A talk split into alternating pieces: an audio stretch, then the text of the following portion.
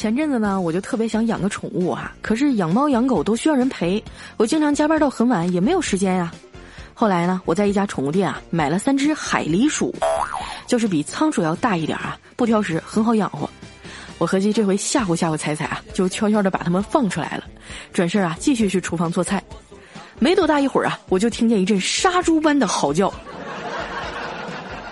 紧接着呢，小黑拎着个板凳啊，窜到我面前说：“我操，你家耗子也太大个了，吓死老子了！还好我手快，一板凳一个砸死了三个，给我心疼的呀，饭都没吃好。”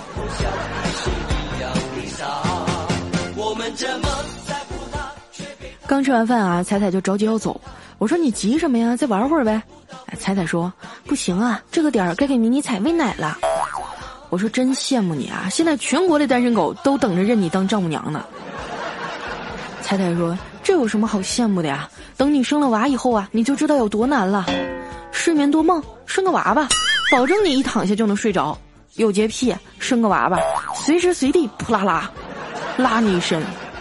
你觉得自己乱花钱，生个娃呀？从此以后啊，你买白菜都恨不得跟人家讲价打个五折，省下钱给娃买片尿不湿。”做事不专心啊，生个娃，保证你上个洗手间都得竖着耳朵；脾气不好啊，生个娃吧，大半夜把你吵醒了都不能发火。总之啊，生个娃吧，专治各种不良习惯呀。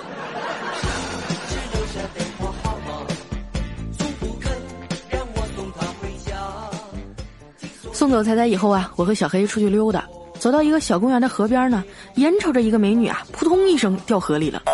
我赶紧一个箭步冲过去啊，想要跳下去救她。这时候啊，小黑死死的拉住我说：“你等会儿再去，现在就啊，不能做人工呼吸。”